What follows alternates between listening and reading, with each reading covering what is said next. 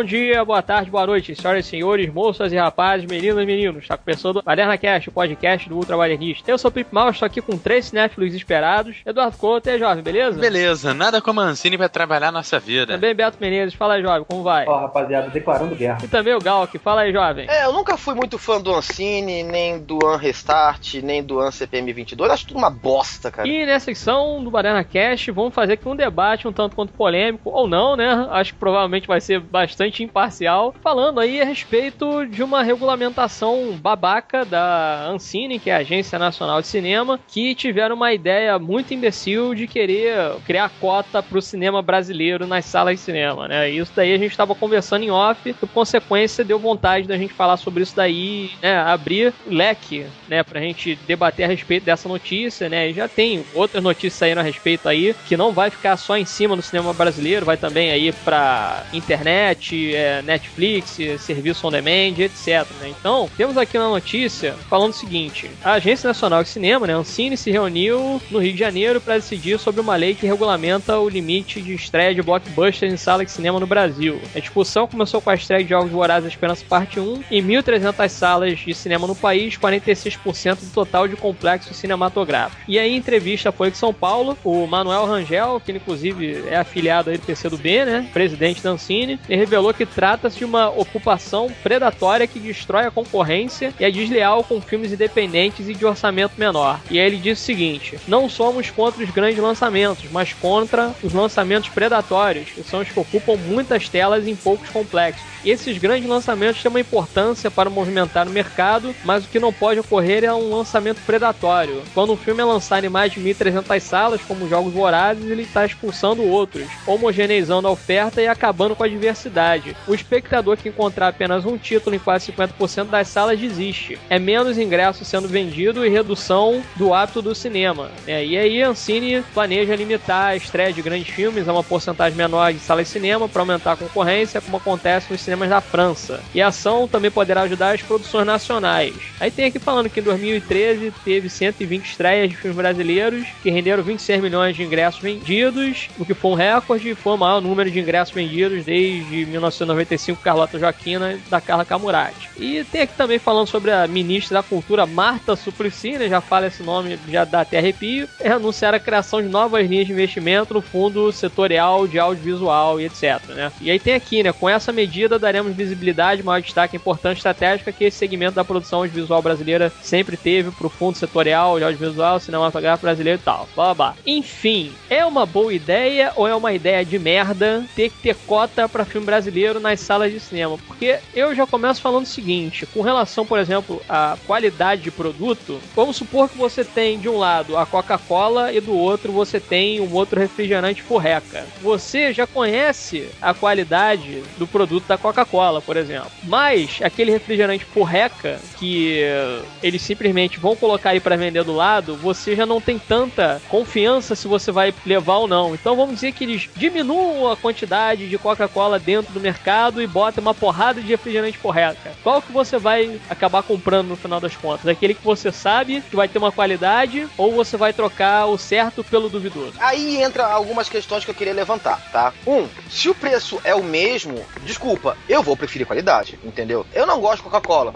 Isso aí é fato, não nego pra ninguém isso, eu não gosto de Coca-Cola. Por exemplo, Mas- não, se aplica, não se aplica a mim, né? É, mas por exemplo, se chegar pra mim e falar, cara, você vai ter aí um filme nacional que você nunca ouviu falar que eu tava passando na, na Avenida Paulista outro dia, pra quem não sabe, eu sou de São Paulo, eu simplesmente fui abordado por uma pessoa no meio da rua falando: "Ah, toma aqui o brinde do filme Beira Mar". Recebi um flyerzinho e uma bolsinha de um pano. Tudo bem, simples, é pano de saco, né? Com Uma botão. bolsa tipo corrida, né? Pra academia. Não, muito pelo contrário. É um bolsinho quadradinho do tamanho de uma camisinha. Eu abri e tinha duas camisinhas dentro do, do saquinho. Eu falei, ok, né? Um bom incentivo aí a sexo com segurança.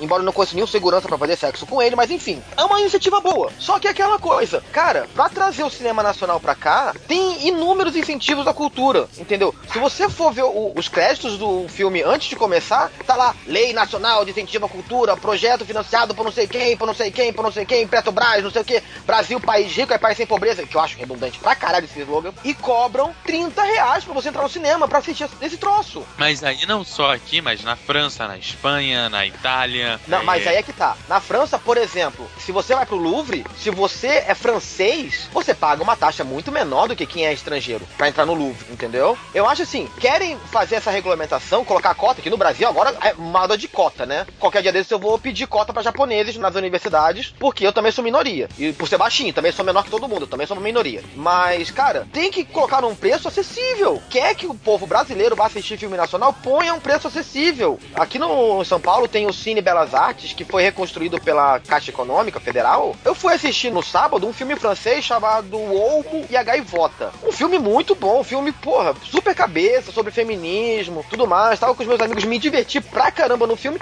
mas paguei fucking 25 reais, que é o mesmo preço de um blockbuster. E a sala não lotou. Ficou bem cheia? Ficou. Era um público de nicho? Era. Assim como é o cinema nacional. Quer que o pessoal vá pro cinema, cobra um preço diferenciado menor. Não adianta você querer competir um filme chamado Beira-Mar, que eu vou fatalmente achar que é sobre o Fernandinho Beira-Mar, eu não quero ver o filme também traficante, tem que comparar com Star Wars, que eu vou assistir quatro vezes se eu tiver dinheiro para isso, entendeu? Não é só uma questão de cota. O cinema brasileiro tá falido, tá falido porque eles cobram o mesmo preço de um blockbuster. E não é assim que funciona o esquema. Mas a culpa é de quem faz o filme ou do dono da sala de cinema? Essa questão que eu ia levantar também. Eu acho que é, é mais em função essa questão da- do mercado predatório que deve mais ao dono do cinema do que propriamente à qualidade filmes. Porque eu, como dono de cinema, eu quero no meu cinema filmes que vão trazer público pra me dar dinheiro. Pô, Sim. então entre, eu- jogar com jogos vorazes ou jogar com um brasileiro que eu sei que vai me trazer menos público que os jogos vorazes, eu vou dar atenção pros jogos vorazes, pô. Sim, mas você não concorda comigo que, por exemplo, uma sala que você pode vender aí ingresso a 10 reais e pôr umas sessões à tarde, que é o horário que, tipo, dá pra você fazer isso, e pôr mesmo sessões à noite pra cobrar 15, vamos supor, em contrapartida a uns jogos vorazes que vai estar 25, é a lei da oferta e procura, cara. Quando você diminui o preço, você aumenta a demanda. Mas isso também, sabe o que eu imaginei, senhores? Que isso também se trata muito da qualidade do, do cinema nacional. Cinema nacional, não falando mal, o cinema nacional tem ótimos filmes. Mas no geral, tem de botar no geral, cara, são uns filmes que falam do, do popular. E pra botar, comparar com esse filme popular, pra comparar com os blockbusters americanos, cara, aí volto pra questão do dono do cinema. Eu vou querer um filme que vai me dar mais dinheiro. O problema também é que ele tá comparando, cara, com uma questão muito específica. Por exemplo, os Jogos Vorazes, vamos botar os Jogos Vorazes, usando o exemplo que o cara tá uti- utilizando com o argumento dele, os Jogos Vorazes estreou em novembro. Cara, não tem outros meses que o cara possa estrear o filme dele pra que ele possa ter um rendimento legal. Ele só pode estrear em novembro. Não, sem contar que, tipo, é aquela coisa. Qual foi o último filme grande bom que o Brasil lançou? É, ele lançou agora. De cabeça, eu acho que é a Tropa de Elite. A gente pensa em cinema nacional, a gente pensa em Central do Brasil e Tropa de Elite, cara. Digo mais Tropa de Elite. Acho que Tropa de Elite falou muito mais com o público em geral do que o Central do Brasil, cara. E até agora Aqui lá como- fora. É, lá fora, agora- a referência de filme brasileiro é Tropa de Elite. Entendeu? Então, tipo, meu, tudo bem. Tropa de Elite é muito mais representativo que Central do Brasil, é, mas Central do Brasil também E foi até um agora, e puta agora com o filme. novo Que Horas Ela Volta, que vai ter o indicado Brasil. Não a politicagem que foi de tipo, botar o filme do Lula pra concorrer ao Oscar. Porra, que eu tô ridículo. Ah, pelo amor de Deus, cara. Então, assim, o Brasil não tem um know-how de filme, um- uma representatividade interna pra querer esse tipo de coisa. A França faz isso, mas, porra, a produção de filme deles, cara. Atualmente, pra mim, é a melhor produção de filmes no geral. São Pega filme o cabeça, blockbuster, é cara. um filme pequeno. São filme cabeça, filme que faz você parar pra pensar, para pra você refletir as coisas, entendeu? O Brasil não tem incentivo fiscal, não tem incentivo cultural suficiente pra ter produção suficiente de filme. Eu acho ótimo que o cinema brasileiro tá caminhando, sabe? E mas isso aí é o cara querendo fazer com que o público engula e forçadamente passe a consumir o cinema nacional. Não é o cinema nacional fazendo por merecer isso. Agora, deixa eu fazer uma pergunta aqui. É, no caso de Jogos Vorazes exclusivamente, que estreou em 1.300 salas, que foi quase metade das salas do país.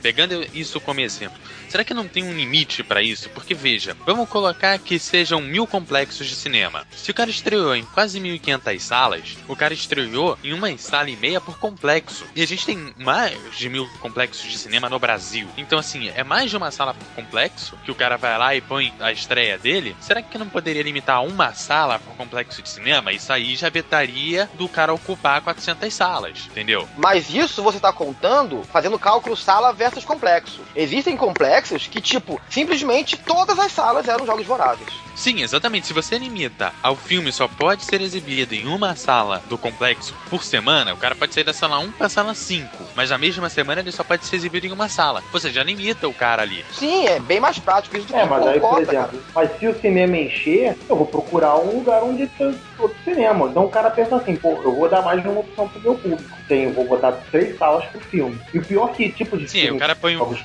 tipo de filme como Jogos Vorazes, existe esse tipo de procura. Então esse é o raciocínio do cara. sacou? E infelizmente É, o cara ocupa cara três errado. salas. Aí o cara ocupa três salas. Põe uma sessão às 8, umas 8 e meia, outra às 9 e depois umas 10. É exagero isso, sabe? É sessão demais. Eu duvido que enche as quatro salas elas fiquem lotadas. Pior que enche, hein, cara. O pior de tudo é Pior que que enche. lota, Agora, cara. Agora, por exemplo, aí você tem outra questão também que tá acontecendo muito no cinema atualmente. A obrigatoriedade de filme dublado. Cara, obrigatoriedade não, né? A vendagem de filme dublado. Cara, na boa, eu sou fã da dublagem. Eu sou beat de dublagem, assumido. E, cara, eu gosto muito de material dublado, mas tá excessivo, tá feio. Cara, você só tá aí eu- conseguindo assistir filme legendado nas últimas sessões quando tem. Ca- Cara, mas aí eu vou te falar, eu concordo contigo plenamente. Quem me conhece também sabe que eu sou extremamente apaixonado pela dublagem nacional, a boa dublagem nacional. Mas isso se trata mais dos distribuidores.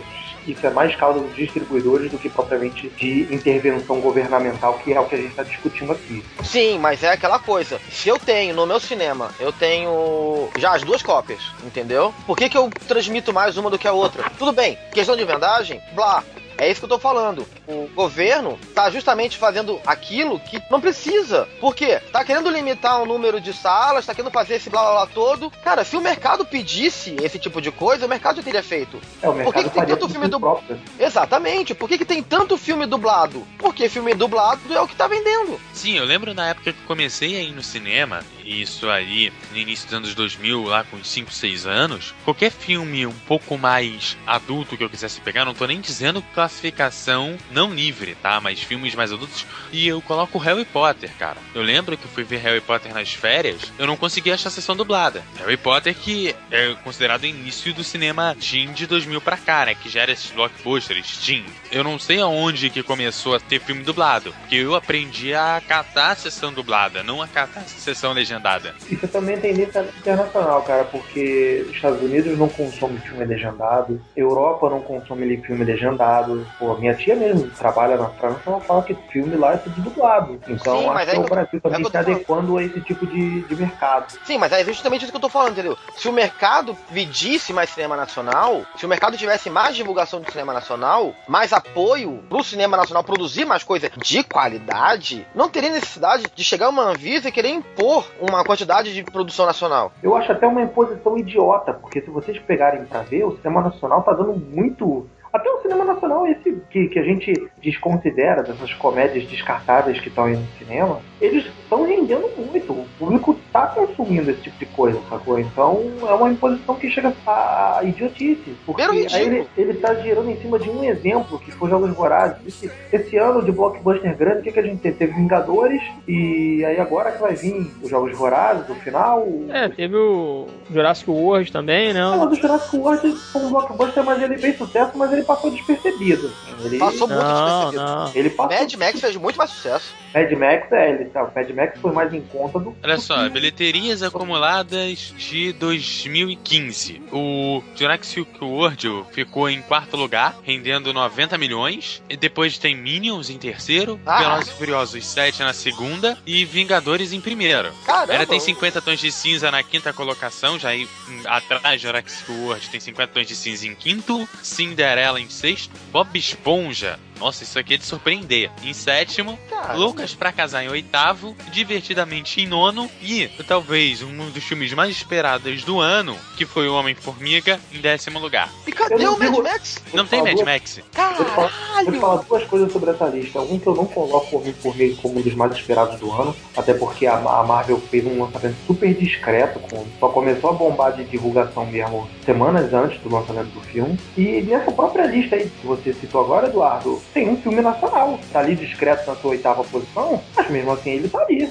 É, então, mas Loucas pra Casar é tipo uma comédia descartável Globo Filmes, entendeu? E mesmo assim ainda rendeu uma grana boa. Então, quer dizer, É isso que eu tô te dizendo, cara. Mesmo sendo uma comédia descartável, e olha que eu coloco ainda o Qualquer Gato Vira-Lata 2 melhor do que Lucas pra Casar, ele ainda tá nessa lista. Quer dizer, ele, é, o cinema nacional rendeu alguma coisa, pelo menos. Sim, Sim, e olha ele que essa, poderia estar filmes... em sexta, porque a diferença é pouca, são 5 mil só de diferença. É pouca Exatamente. diferença. Você tem filmes bons produzidos no Brasil, entendeu? Você tem aí, cara, na boa. Vocês assistiram Político Honesto? Candidato honesto, né? Ah, o- a comédia do, Do- Raton não verão. Cara, é uma versão brasileira do filme O Mentiroso do Jim Carrey. Cópia deslavada, mas trazida pra realidade brasileira, né? Que lá eles não acreditam nos advogados. Aqui a gente não acredita nos políticos, né? Cara, eu chorei de rir. É um filme muito bom que a galera simplesmente deixa pra lá porque não tem a divulgação. Cadê trailer? Não, Quando pelo você... contrário, até teve divulgação, cara, mas. Eu vi muito pouca divulgação desse filme, não vi trailer dele no cinema, vi um só. Cara, é a mesma coisa que eu falar, tô vendendo o serviço de edição de podcast e não falo pra ninguém isso. É, eu acho que assim, quando é mais essas comédias padrão Globo Filmes, eles ainda botam aí pra rolar, por exemplo, uma divulgação, é, sei lá, na Globo, é, na televisão em geral, principalmente na Globo, né? Porque realmente o Globo Filme, mas, né, por exemplo, numa Band, assim, não lembro se chegou a passar algum trailer, alguma coisa, provavelmente não. Mas, bem ou mal, a Globo é uma das emissoras aí, se não é a emissora, né, que tem maior audiência. E, por consequência, porra, você vê anúncio ali passando direto dos produtos deles, com relação à programação deles mesmo e com relação aos filmes que eles produziram, injetaram grana, que seja, né? Então, o grande problema é isso, quer dizer, a ideia da Ancine é o quê? É separar uma cota de 30 e tantos por cento lá, as salas do Brasil inteiro, pra jogar um produto merda, entendeu? Sabe, a comédiazinha, é, sei lá, é isso mesmo, loucas pra casar, é candidato honesto, porra, sei lá, os caras de pau. Ou seja, porra, você vai botar um produto merda pra competir com um produto que já tem, de certa forma, um público garantido, isso daí não vai dar certo, entendeu? Provavelmente assim, que isso na verdade tá sendo imposto aos cinemas e o, porra, o dono do cinema, ele realmente, como o Beto falou, ele coloca a porra que ele quiser rolar, entendeu? Que é aquilo, o cara bem ou mal tem que sustentar ali o, o ganha-pão dele, que é o quê? É filme, porra, é a, a galera indo no cinema. Então, eu vejo dessa forma, foi como eu, eu abri, né, o exemplo. Entre você trocar o certo pelo duvidoso, eu fico com o certo, porque o certo vai me dar grana, o duvidoso não, entendeu? E muitas vezes acontece o seguinte, a qualidade dos filmes está chegando, principalmente cinema nacional, que tem grande divulgação, não é uma qualidade bacana, entendeu? São filmes descartáveis também. É tipo comédia americana, assim, sabe? Comédia romântica e tal. Se fosse, por exemplo, uns filmes um pouco mais, vamos dizer, artísticos, aí eu acho que seria até um pouco mais interessante. Talvez eu aceitaria melhor. Mas como vai ser um produto merda que vai estar ocupando o lugar de um produto bom, aí eu já discordo disso daí. Mas pra você ver, mesmo esses filmes que você colocou como filmes artísticos, o próprio Que Horas Ela Volta, que é, aí, que é o nosso indicado ao Oscar, não estreou em todas as salas do, do, do Rio de Janeiro, aqui, a gente do Rio de Janeiro. E, cara, pra, a gente aqui só estreou na área zona sul da cidade, aqui perto de casa não tem nenhum. E mesmo assim o filme atingiu considerável bilheteria e sucesso de crítico público. O Hoje Eu Quero Voltar Sozinho também no ano passado. Igualmente também, cara, esses filmes mais conceituais brasileiros que são que realmente vingam e fazem o nome do cinema brasileiro no exterior, não chegam pra todo mundo. sacou? Na verdade, filme brasileiro Olha não só, chega pra o todo mundo. decreto de lei que a gente está retratando, ele diz basicamente o seguinte: ele é baseado pelo número de salas que o complexo tem. Então, por exemplo, se você tem uma sala no teu complexo, você tem que durante 28 dias, ou seja, durante 4 semanas, você tem que exibir um filme nacional. E você tem que exibir no mínimo três filmes diferentes. Ah, beleza, são três blockbusters que lançam por ano. Beleza, deixo um duas semanas, outros dois uma semana e tá pago. Tá bom, só que se você começa a chegar e vai aumentando, você começa a ter com seis salas, você já precisa ocupar durante 378 dias, ou seja, mais do que um ano. Você precisa ter um filme nacional e você precisa exibir nove filmes. Já passa um pouco do blockbuster e o cara tem que ocupar. E o cara não pode ocupar mais do que duas salas com o mesmo filme Cara, isso é, é completamente irreal. Você quer uma, o- a previsão do que, que vai acontecer? Primeiro, o cinema já tá ficando caro pra caramba de novo. Já vai começar a despopularizar logo logo. A Ancine tá fazendo isso. Logo logo, as salas de cinema estão ficando vazias. Demissão dos funcionários, porque o, o dono do cinema não vai ter como manter funcionário no quadro, só vai piorar a crise. Os caras, ao invés de, não, deixa, vamos esperar passar essa crise. Crise, vamos esperar o desemprego diminuir para poder fazer merda. Não, os caras querem fazer merda agora para poder a situação do Brasil ficar mais na merda ainda. Afinal das contas, o que é um peido para quem já tá cagado, né? É, assim que eles estão pensando para fazer isso daí. E tem aqui um, um, texto que eu tava procurando aqui e acabei encontrando que isso mostra bem, assim, como é que vai funcionar isso tudo a longo prazo, né? Vou até falar o nome do cara aqui. Foi um texto escrito pelo Thiago Prado e foi colocado no ar aqui em 28 de agosto de 2015. E aí ele fala o seguinte aqui, a disso, né? A fala do ministro sobre esse plano todo, né, não era uma ameaça vaga. Nós tivemos acesso aos bastidores de um projeto liderado pelo Manuel Rangel, diretor-presidente da Ancine, que tem por objetivo regulamentar o setor também on-demand e, pelo que se pode ver até agora, com os conhecidos efeitos colaterais da medida, a elevação de preço do serviço e a piora da qualidade do produto,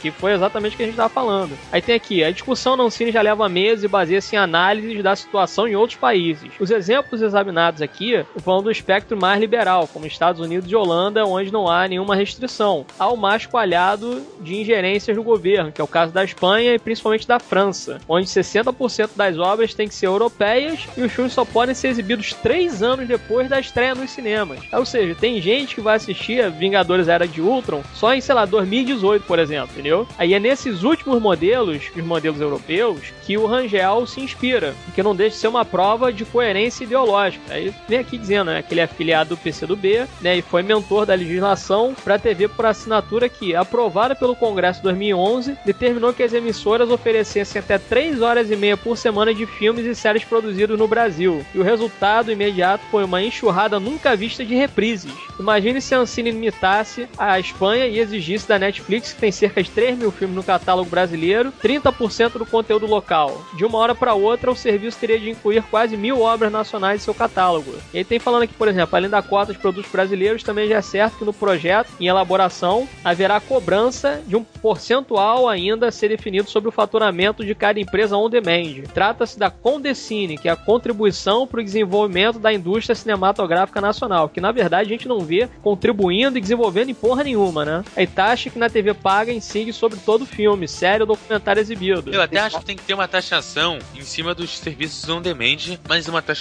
justa. Não essa taxação, mas taxação justa no sentido de o cara tem que pagar o imposto como todo mundo, o cara tem que pagar o direito autoral como todo mundo, tem que fazer tudo como a emissora de TV faz. Ponto. Não, mas aí, dependendo. Além disso, não. Dependendo do caso, pelo que eu tava vendo, alguns serviços on demand, eles vão cobrar taxa de uso, entendeu? Ou seja, pelo que eu tava entendendo, não sei se é exatamente essa lei ou se é uma outra lei que tá, vai entrar, até o conteúdo gratuito que você tem na Apple Store, no Google Play e tudo mais, também vai ser pago. Porque esses serviços que, tipo, a gente paga por causa que é digital, que a gente acaba pagando mais barato porque não tem a mídia física, então querendo taxar isso também, então querendo taxar tudo. Daqui a Deixa- pouco, estão fechando os portos. Deixa eu só falar uma É, coisa o que, o que eu acho que vai acabar acontecendo é o seguinte: eu, por exemplo, eu pago um serviço até europeu para assistir filme de lá. Às vezes demora para chegar pra caramba, você lá não consegue pagar pela maioria dos produtos separado, você acaba pagando por título, você não paga o serviço, você acaba pagando por título. Alguns você tem as duas opções, mas geralmente fica mais em conta você veja muita coisa,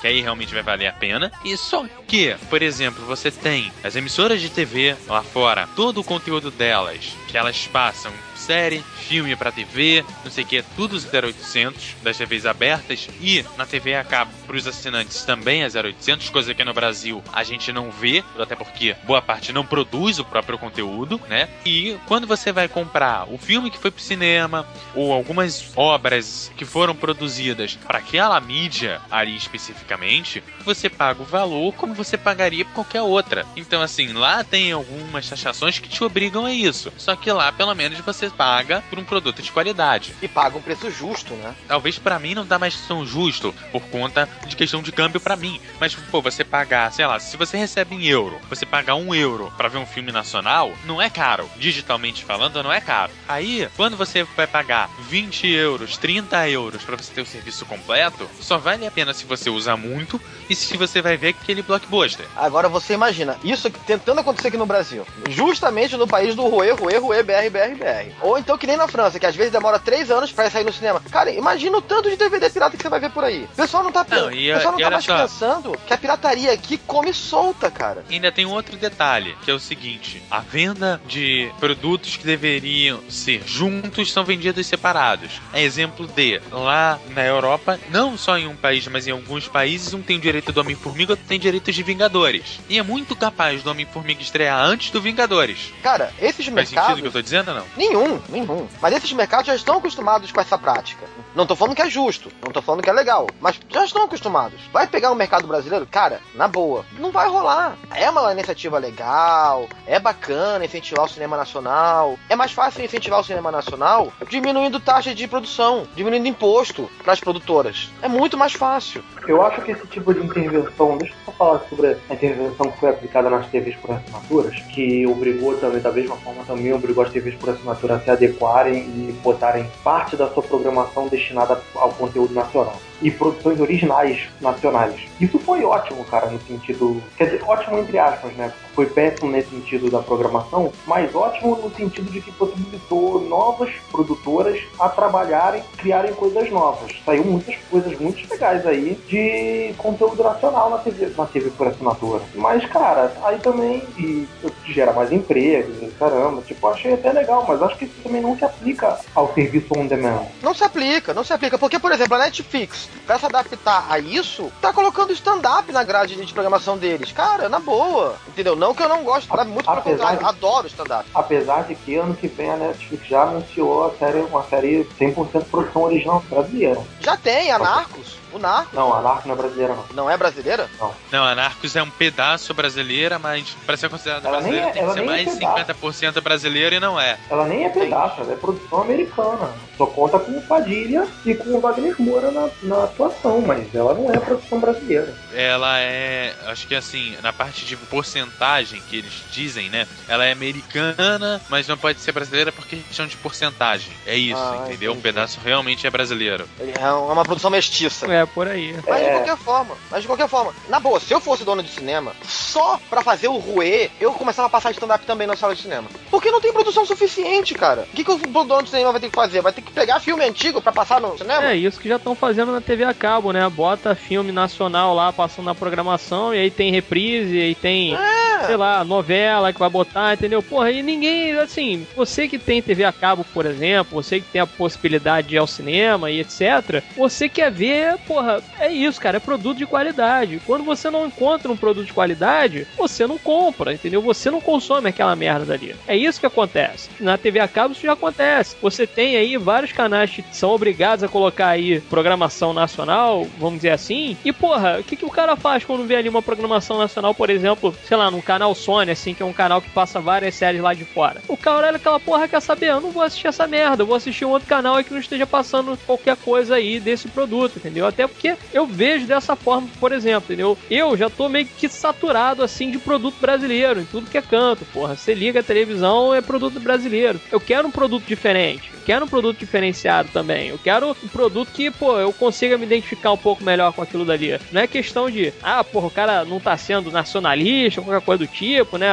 Enfim. Mas não é por aí. É porque você tem que focar pela qualidade da coisa, porra. É que nem, por exemplo, ah, porra, você tem aqui um carro que foi feito lá fora e você tem, sei lá, um Gurgel. Ah, não, porra, compra o Gurgel aí porque é produto brasileiro. Não é por aí, porra. Não é por aí. Você quer um produto que, porra, vai te dar uma qualidade de vida, vai te passar alguma coisa mais interessante, né? É mais ou menos por aí. Só que o que acontece é que essa porra desse pensamento estadista de querer regulamentar tudo pra tirar mais dinheiro do povo é que acaba fudendo com a porra toda. Porque eles vão, botam um produto merda à sua disposição e você tem que aceitar aquele produto merda dali porque é o que tem pra consumir, entendeu? Aí daqui a pouco o que acontece? Sem ter poucos por cento de salas que você tem que botar aquele produto merda, aí daqui a pouco o que acontece? Começa a falir já os cinemas, etc. Aí chega algum outro cara lá que provavelmente vai ter um conchavo com alguém aí que já tem esse contato com o cara aí da Ancine, vai comprar aquela merda dali e vai fazer um outro esquema pra ganhar dinheiro em cima. Entendeu? É mais ou menos assim que funciona. E a roda continua girando. Só que os donos hoje do cinema vão sair e aí vai ser o amigo do cara da Ancine que vai comprar aquela porra daquele cinema dali e não vai seguir meio que essa regra daí, entendeu? É mais ou menos isso que acontece no final das contas. E fica ali um jogo de amizade. O cara vai lá meio que fazer um esquema durante um tempo de não, vou seguir essa regra daí que o meu companheiro passou, mas depois disso daí, porra, eu vou fazer do jeito que eu quiser porque eu quero ganhar dinheiro. Eu, no final das contas, é isso. O que a longo prazo eu vejo é a falência, principalmente do cinema de lá de fora aqui no Brasil. É isso que vai acabar acontecendo. Porque vai ter um momento que você vai chegar e vai ter, sei lá, 85% das salas de cinema são de cinema nacional e aí os outros 15% lá é de cinema lá de fora e mesmo assim vai chegar uma cópia dublada, entendeu? Daqui a pouco ninguém vai assistir porra nenhuma. Eu hoje em dia já não tô mais indo no cinema por causa disso. Teve uma enxurrada tão grande aí de lançamentos, principalmente internacionais, que eu acabei não assistindo no cinema justamente por causa disso. Ou porque ou chegou cópia dublada e eu não quero ver filme dublado no cinema, ou quando chegou cópia legendada, chegou pra, porra, outros lugares aqui no Rio, na Zona Sul, por exemplo, lá pro centro da cidade, qualquer coisa do tipo, e eu acabei não indo no cinema. Então, esse tipo de pensamento que a Ancine tá fazendo já começou, principalmente com, com o lance das cópias dubladas, é que o cara que quer consumir esse produto cinematográfico, o cara não vai no cinema para assistir essa porra desse filme, entendeu? Para prestigiar lá o filme que ele quer ver. Enfim, é isso. O meu desabafo foi por causa disso. Porque é isso que vai acontecer no final das contas, sabe? É tanto lance de, de regulamentação que daqui a pouco o público ele não vai ter opção para escolher o que quiser. Vai ter que ser obrigado a consumir aquela merda que o cara botou lá. Não, junta Cara, isso também com o preço, né? Não vai- esse, tipo de coisa, esse tipo de coisa não vai acontecer porque o- as próprias redes de cinema vão entrar na briga. Tipo, não, o cinema é meu, vou exibir aqui o que eu quero. Aí, então fecha o cinema e pronto, acabou. Aí menos um cinema, mas pô, se todos fizerem isso, aí o governo não vai ter como. Os caras vão abrir a perna. Ah, Beto, pode ter certeza que o governo vai foder com Sim, tudo. exatamente. O que eu tenho pra colocar é o seguinte: eu vejo o seguinte, existe um problema do cinema nacional exterior que é o seguinte: eu gosto de olhar ingresso. Ingresso pra mim tem que ser moldurado. Como filme é uma das partes mais importantes do cinema pra mim. Aí eu pego o meu ingresso, comprei vários ingressos, tal, não sei o que. Valor total da compra, 70 pratas. Ok, direitos autorais. Um real e 30 e poucos centavos, não deu nem 1,40. Ou seja, não é nem 0,2%. Aí fica difícil você sustentar até o cinema nacional, cara. Fica difícil. É, pois é. Acho que Não, isso fica também tem que difícil ser qualquer visto. coisa, na verdade, entendeu? Fica difícil qualquer coisa, porque essa taxação toda não vai pra lei de incentivo cultural, não vai pra lei de incentivo de nada, vai pra bolso de ne- meia dúzia de nego. A gente sabe disso. Então, Gal, que é exatamente isso que eu tô falando. Que vai acontecer é que eles vão inundar os cinemas brasileiros com um filme nacional merda, e aí nego não vai assistir, se bem que tem muita gente que gosta de consumir merda, né? Mas enfim, aí o cara enche lá com, sei lá, Mulheres ao Mar 7, sei lá, os caras de pau 14 e vai por aí. E aí o que acontece? Os donos dos cinemas, sendo obrigados, na verdade, ali, tá com a coleira, né, do Estado em cima ali e tal, em volta do pescoço que seja, são obrigados a colocar essa porra lá porque tem uma lei que tá querendo regulamentar tudo. Não, mas isso é cultura, entendeu? Mulheres ao mar 8, é, loucas pra casar 17, não sei o que. Vai assim, entendeu? O candidato honesto 13 e vai por aí. Aí o que acontece? Nego não vai assistir essa merda. E até porque, bem ou mal, o que acontece também, uma das coisas que me afasta um pouco de ir assistir filmes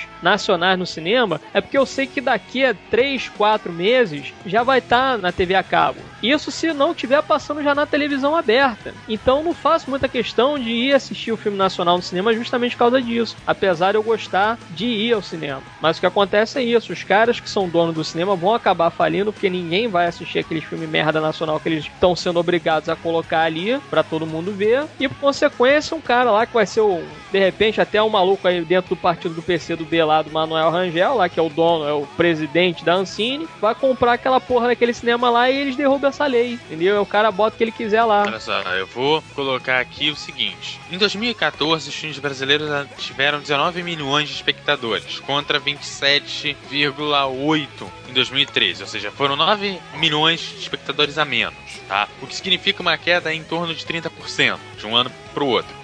Se eu não me engano, foram 114 filmes lançados em 2014 contra 129 em 2013, tá? Entre os filmes mais bem colocados, tá? Os 20 primeiros, nós temos Boa Sorte, que eu nunca ouvi falar, mas foi lançado em 176 salas e Ah, conseguiu é da- um público de Seco. 144 mil pessoas, tá? É um drama da Depois tem. Júlio Sumiu, na 19. Irmã Dulce na 18 e assim vai subindo. Na 17, né, tem o Hoje Eu Quero Voltar Sozinho que a gente já comentou aqui hoje. Esse filme que a gente falou que era uma das grandes obras e que ninguém achou em lugar nenhum, ele foi lançado em 38 salas e mesmo assim ele conseguiu 204 mil pessoas, né? Em uns quebrados ali. Em 38 E sabe por que salas, que a o filme foi super Sabe bem. por que essa página não atualiza? Depois a gente tem na quebrada, tem Trash, a Esperança Vem do Lixo, que aí Trash já teve um lançamento já mais com 266 salas. Depois a gente teve a Noite da Virada, Made in China, que foi lançado em quase 400 salas e não deu 400 mil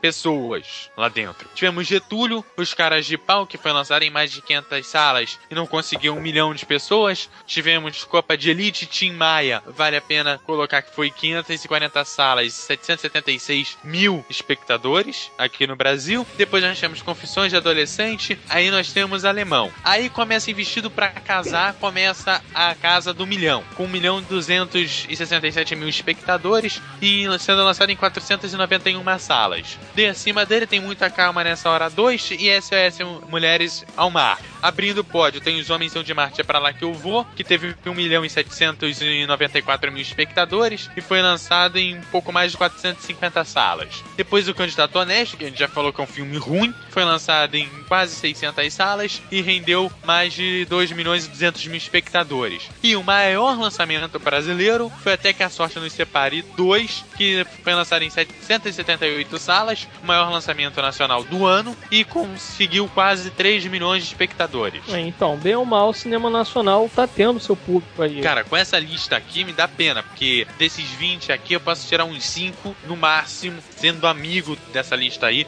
Dá pra dizer que são filmes bons e que realmente vale a pena você ir no cinema conferir. O resto é um monte de filme lixo, E mesmo assim, principalmente se você chegar nos 10 primeiros. Então, Eduardo, mas é exatamente isso que eu tô falando, porra. Você tem, sei lá, você bota 20 filmes nacionais, mas só 5 são bons. E aí, como é que fica no final das contas, entendeu? Você quer colocar um produto pra vender, mas o produto não é de qualidade, porra. O problema da Ancine é isso. Eles querem botar um produto que não é de qualidade, ocupando o mesmo espaço de um produto que você tem uma qualidade superior ou que, né, vai bater de frente dali e provavelmente vai ganhar com facilidade. O grande problema é esse. E aí tem até, inclusive, aqui falando a Ana Luísa Valadares, que ela é presidente da Associação Brasileira de Direito da Tecnologia da Informação e Comunicações. Ela escreveu o seguinte: Estamos em uma fase de maturação de investimentos, com aquisição de obras e produção. Uma carga pesada demais de regras e tributos vai prejudicar o ambiente de negócios. E o problema não está no ato de regulamentar, o que já fizeram outros países sem comprometer a qualidade dos serviços, mas no perigo da mão pesada do Estado em cima disso daí. E é isso que a gente vai acabar vendo no final das contas, entendeu? Porque, infelizmente, esse Manuel Rangel aí, que ele é do PCdoB, volta a falar aqui novamente, né, do Partido Comunista do Brasil, o cara, ele tá, na verdade, focado nisso, de querer colocar aí um produto com uma qualidade inferior, disponível, e a gente vai ter que engolir essa merda. Não só a gente que consome a mídia cinematográfica, a sétima arte, como também os caras são donos do cinema. E isso daí é uma parada muito injusta no final das contas, entendeu? Quando o Estado quer regulamentar alguma porra, sempre dá merda. Esse que é o problema. E isso daí vai começar a acontecer consideravelmente daqui pra frente. Infelizmente é isso que vai acontecer. E aí, quando não tiver produto brasileiro pra colocar disponível nos cinemas, aí o que, que vai acontecer? Provavelmente vão acabar colocando, sei lá, show da Ivete Sangalo, vão botar show da Valesca Popozuda, um show aí de, sei lá, sertanejo universitário, e vão dizer, ah não, aquilo dali é cultura, entendeu? Aquilo dali é arte, vai ver lá, vai fazer um documentário em cima disso daí, entendeu? Aí bota lá documentário falando sobre o Jean Willis, ah, vamos falar sobre esse cara daí. É cultura, é arte, assiste essa merda. É isso que vai acontecer. O grande problema é esse. Agora aí vale também o cara meter a mão na regulação pra proibir isso. Já que o cara vai regular, Não, então, o cara. esse não- lance o da- cara de ah, esses- no show não entra. coisinha, Só já tá vale sendo feito. filme. O filme do Jean Willis já é uma forma de tipo, ah, vamos colocar mais filme brasileiro. Cara, essa regulamentação toda, na boa, pra mim, ela é, é, é estapafúrdia. Eu não gosto dessa palavra, mas é estapafúrdia. Não tem outra palavra pra utilizar. É ridículo. Filme do Não tem lógica, não né, tem também, cabimento, cara. não tem nada. Aí, pronto, aí faz versão A e versão B, da Chimbim, da porra da, da, da, da outra marca, eu nunca lembro o nome Da dela. Joelma. É. Exato, é isso que eu tô dizendo, entendeu? É produto que não tem a mesma qualidade do produto que já tá sendo oferecido. A Netflix vai sofrer com essa parada. Tem aqui, inclusive, eh, HBO Go Fox Play também vai acabar entrando nesse negócio daí, ou seja, é um balaio desgraçado que os caras estão vendo assim. Basicamente é isso, né? Tem aquele produto ali que tá dando um resultado bacana, tá gerando clientes, etc. Vamos regulamentar essa porra, vamos botar aí umas taxações e etc. E aí vai, entendeu? Aí o que acontece? Aquele produto dali, ele começa a ser sugado pelo Estado e, por consequência, ele daqui a algum tempo vai deixar de existir. Porque o Estado tá dizendo que não, tem que regulamentar isso daí, tem que regulamentar aquele outro.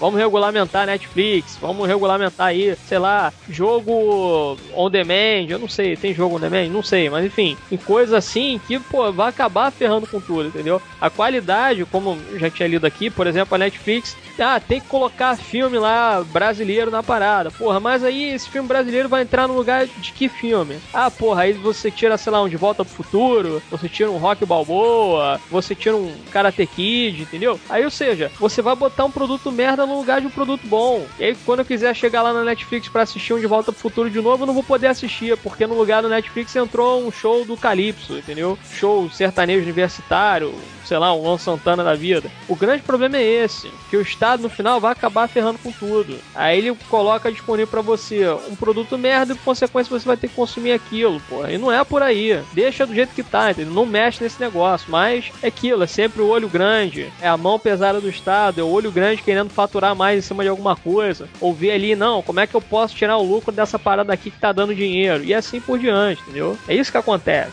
E a Ancine tá servindo para isso no final das contas, entendeu? Tá prejudicando os donos do cinema, tá prejudicando os consumidores e, porra, tá prejudicando também o produto que tá vindo de fora, né, cara? Porque é isso também, que, pô, os caras eles compram, né? É como se fosse isso, né? O estúdio, vamos dizer assim, de uma maneira meio chula, né? É como se o estúdio ele enviasse o produto para cá, ele tá comprando a sala de alguma forma, né? Ele tá alugando as salas ali para poder exibir o produto dele. E aí o cara fala: "Não, não, porque segundo o estado você não pode colocar o seu produto em 10 salas de cinema". Não, mas porra, eu tô pagando para isso, eu quero que a porra fique lá em 10 salas, entendeu? É isso que acontece. Aí o que acontece? O Estado ele acaba intervindo nisso daí e ele, ele embarrera a parada, ele empata a foda. Enquanto que era uma, uma coisa muito mais objetiva, vamos supor, chega o cara lá do estúdio, olha só, eu quero que você bote aí os Jogos Vorazes, você tem, sei lá, 10 salas de cinema, eu quero que você bote os Jogos Vorazes em 6 salas de cinema. Ah, quanto você vai me pagar aí por esse aluguel? Eu vou te pagar tanto. Ah, beleza, então eu vou botar aqui e tal, e, né, e o cara sabe que bem ou mal aquela porra dali vai dar dinheiro. Aí o Estado chega no meio dessa negociação aí e acaba ferrando com tudo, entendeu? Acaba empatando foda. Acaba metendo um pedágio no meio, porra. E aí desanima pros dois lados. É o Trace colocar aí também a galera que vai consumir o filme. Eu vejo o seguinte: isso pode acabar indo contra o governo, porque aí você pode começar a pegar a Netflix dos Estados Unidos, passar, mudar da Netflix para um Amazon.com, para um Yahoo Screen, entendeu? Você pega serviço lá de fora, principalmente para quem entende outras línguas. Ou no bem ou no máximo, no bem ou no mal, o cara vai pegar, aquele que tem um mínimo de conhecimento, vai pegar e vai baixar filme da internet, baixar série da internet. Ou isso, que, é, que assim, eu não tô nem colocando a pirataria, porque na verdade assim, eu tô colocando o cara que vai pagar por aquilo, eu não tô nem botando a pirataria no meio, porque pirataria existe com a mão do Estado ou sem ela. Sem dúvida, mas é porque assim, o que acontece no final das contas é que os cinemas, eles deixam de faturar tanto quanto eles poderiam faturar, e quem não tá tendo a possibilidade de ir ao cinema para prestigiar lá o filme, vai fazer de alguma outra forma, entendeu? Principalmente com a internet hoje em dia, é muito fácil você, depois, sei lá, um ou dois meses que o filme estreou nas salas de cinema, ele já ter disponível para você baixar. Então, de um jeito ou de outro, o cara que deixou de ir assistir um filme no cinema, ele vai ter acesso àquele produto dali que era para ter sido disponibilizado de alguma forma para ele consumir através da internet. Eu, por exemplo, faço isso. Eu baixo uma porrada de série pela internet. Por quê? Porque vai demorar às vezes aí para chegar numa Sky, numa net da vida, pô, vai demorar um monte de tempo, ou às vezes o horário que os caras botam dentro da programação deles é, sei lá, 11 horas, meia-noite, uma hora da manhã. Que você, você paga para continuar vendo o filme, para ver coisa depois da novela, né? Exato. Então, quer dizer, aí eu já acho muito mais cômodo esse tipo de coisa. Eu posso muito bem chegar na internet, jogar aqui um endereço de um site, por exemplo, que disponibiliza filme legendado e com uma qualidade muito boa, e vou acabar consumindo aquela porra daquele produto dali, entendeu? Porque eu quero consumir aquele produto. Não pude consumir no cinema, não tem problema. Hoje, com a internet, a gente pode fazer isso. Eu não sou mais, entre aspas, escravo aí de ter que ir ao cinema para assistir filme. Ou escravo da tua grade televisiva. Você faz essa programa. Exato. Eu já não tipo sou, coisa, tipo já não sou escravo de grade de programação há muito tempo. Ah, eu também não, não tem nem antena, cara. Foi o motivo pelo que- qual eu vim pro podcast. Eu comecei a ouvir podcast porque simplesmente eu não tenho mais paciência pra ficar na frente da televisão esperando a tela quente começar. Ah, não, não, entendeu? Eu quero ouvir o que eu quero ouvir, quero ver o que eu quero ver a hora que eu quiser. Esse tipo de liberdade incomoda os caras. Nossa, demais da conta. Cara, Incomoda os caras no sentido de que você não tá mais consumindo, você não tá mais. Isso reflete também no, no canal. Tipo, o canal deixa de vender comercial porque não tem ninguém vendo, a audiência tá caindo. Então é um efeito cascata. Exato. E o prejuízo no final, o prejuízo maior, não chega nem a ser do consumidor, porque bem ou mal o consumidor, que assim, eu vejo, vou colocar eu aqui na situação. Eu me coloco aqui na situação da seguinte maneira: eu sou tarado por cinema, sou tarado por série de TV e etc. Se eu não posso ver isso no cinema ou na televisão, na TV a cabo que seja, cara, eu vou na internet, eu baixo a porra que eu quiser e eu assisto a hora que eu quiser. É assim que eu faço hoje em dia. Eu, por exemplo, eu faço questão, dependendo do filme que for, se for realmente o filme que eu tô esperando, ou que de repente eu vi o trailer e falei, ó, esse filme daí é interessante e tal. Eu faço questão de ir ao cinema para prestigiar aquele filme que eu quero assistir. Principalmente se conseguir legendado e até perto de casa. É melhor ainda? Pra mim, pô, é paraíso isso, paraíso na Terra. Agora, quando você chega no cinema e você chega lá e tem uma porrada de filme dublado, ou filme brasileiro, é, ou sei lá, comédia romântica, enfim, chega lá tem uma enxurrada de filme merda. Eu falo, cara, e aí tem, sei lá, uma sessão pro filme que eu quero assistir, e essa sessão é 10 horas da noite, sendo que eu tenho que levantar cedo no dia seguinte. Ah, cara, eu não vou assistir, entendeu? Deixa pra lá, daqui a um tempo eu vou esperar e tal, e vou conseguir ter a possibilidade de assistir essa porra desse filme daí no conforto da minha casa. É isso que tá acontecendo hoje em dia. E é isso que tá deixando aí, tá tirando, na verdade, o público de ir ao cinema. Tá tirando o público da sala de cinema. Por quê? Porque o produto que tá lá não é bom. Não só não é bom, como não é agradável pra quem quer assistir. Exatamente. Entendeu? Cara, na boa, eu prefiro o filme é, dublado porque eu tenho uma puta de uma preguiça de ler e eu tenho deficiência mental feia. Eu não consigo prestar atenção na legenda e no, na ação do filme ao mesmo tempo. Mas, por exemplo, tem filme que eu preciso assistir legendado. E, cara, se eu for ver que eu vou ter que acordar cedo no dia seguinte e a sessão que tem filme legendado é a última, na boa. Mega Filmes HD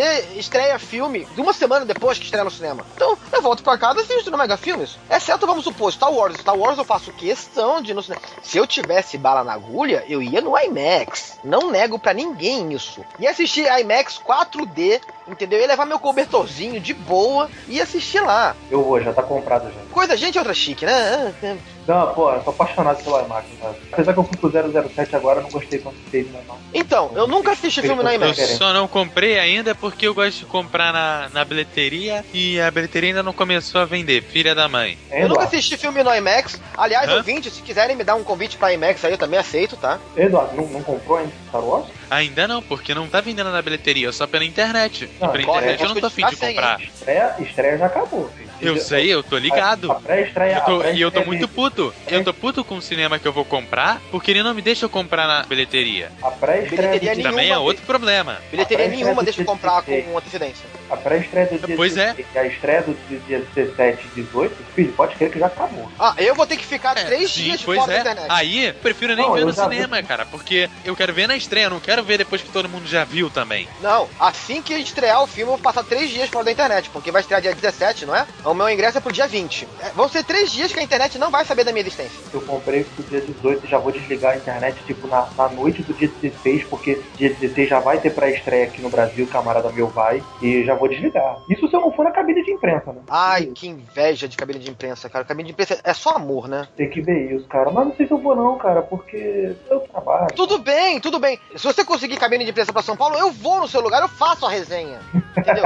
Se precisar, eu beijo a boca do Jorge Lucas por você também. Entendeu? Depois a gente conversa disso aí. Então é exatamente isso que acontece. Quer dizer, bem ou mal, você vai ter ah, esse produto aí que você está querendo consumir no cinema, você vai conseguir ter já com esse advento da internet, entendeu? E daqui a pouco vou acabar regulamentando essa merda também, né? Netflix já tá aí tendo esse problema. Não, quando Netflix, O aí já vai, ter, vai acabar afetando tudo. É, o off-top que toda vez que alguém fala o advento da internet, eu lembro de Matrix. Jesus armado. Inevitável, né? Pois é, mas enfim, é porque com o advento da internet e da tecnologia e, e essa coisa toda, as pessoas querem consumir o produto, entendeu? De alguma forma, as pessoas conseguem consumir o produto que está disponível aí. Pode não consumir naquele momento que o, o produto está disponível, mas bem ou mal, em algum momento vai conseguir consumir, entendeu? Então, toda essa regulamentação aí da Ancine em cima dos cinemas, no final das contas, só vai dar prejuízo, entendeu? Para todos os lados. Vai acontecer a mesma coisa com o cinema mesmo de shopping, o que aconteceu com os cinemas de rua quando entraram os grandes shopping centers. Os shopping centers começaram a ter complexos de cinema, legal, os cinemas de rua morreram. Vai acontecer a mesma coisa com os cinemas mesmo de shopping. Pois é, é um círculo vicioso no final das contas. O que muita gente falou também que ia acabar fechando os cinemas era a obrigação dos cinemas de shopping passar filme de arte que a Ancine tava pensando em fazer há um tempo atrás. Que não rolou, eles desistiram de fazer porque viram que não ia dar certo. Até porque as salas de cinema de arte estão morrendo porque não conseguem brigar. Por quê? São salas pequenas que realmente precisam cobrar caro pelo seu produto e elas não conseguem se sustentar porque ninguém quer pagar aquele valor lá. Pelo menos a grande massa não quer pagar aquele valor. Pois é. Às vezes a grande massa não é quer pagar, às vezes a grande massa não tem como, entendeu? É mesmo, Com cara. a entrada a quase 30 reais, Tá desculpa, muito mesmo caro. trabalhando, eu não tenho condição de pagar. Tá muito caro. Eu agora que terminei a faculdade, né, pô, voltar a pagar preço de entrada inteira, só- eu sinto pra caralho no bolso. Não tem como, é impossível. O cinema tá a preço de ouro. Se você botar na conta do lápis, você bota aí, você e sua companhia, com as duas entradas, ainda você bota uma pipoca e um refrigerante aí nessa brincadeira, filho, vai 100 reais embora, assim, em 30 minutos. Sim, 100 reais que você poderia é, fazer outra tanto coisa mais é que tem- divertida. tanto é que tem cinema fazendo sessão família com direito a pipoca a 60 pratas, porque senão a família não vai no cinema, porque não tem condições de fazer, entendeu?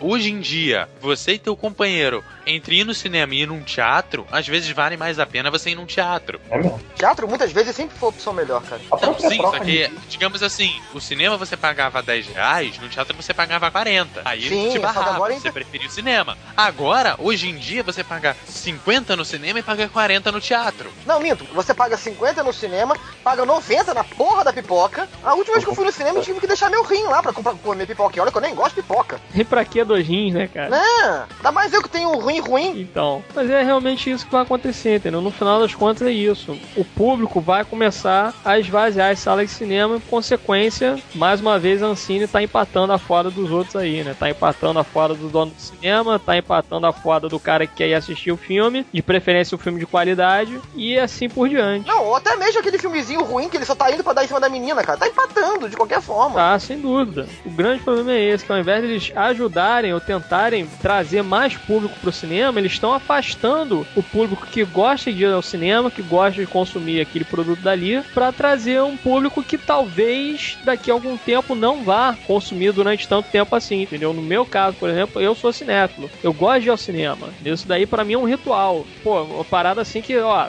tem que ir ao cinema, tem todo aquele ritual, desliga o celular antes de entrar na sala ou antes de começar o filme, não fala comigo, não olha pro lado. É isso, cara, eu gosto desse ritual. Só que tem gente que acaba indo ao cinema, isso daí talvez seja até um assunto para outro podcast, que não necessariamente tem um modus operandi tão de acordo com aquilo dali. Tem gente que conversa, tem gente que fica mexendo no celular, tem gente que fala Ah, alto. não. Eu levei. Tem moleque filho foi- da mãe que te mete o celular na cara no meio do filme. Isso eu levei a patroa pro. A gente foi ver o Busca Implacável 3. Cara, a molecada que tava perto da gente assim, pô, nego na, com o pé na poltrona da frente, e o celular, e tirando foto pra postar no WhatsApp no meio do filme, sacou? É, é geração, filho. Então assim mesmo. Essa merda. Não tô concordando, pelo contrário. É Uma puta falta de respeito. é complicado, cara. E isso realmente também desanima você ir ao cinema, que é o público que tem lá no cinema não é muitas vezes um público tão civilizado assim que você gostaria de ter, pelo menos ali, te acompanhando, né? Porque muita gente fala que, ah, não, porque o cinema, isso daí é uma parada que eu discordo consideravelmente, assim. Ah, o cinema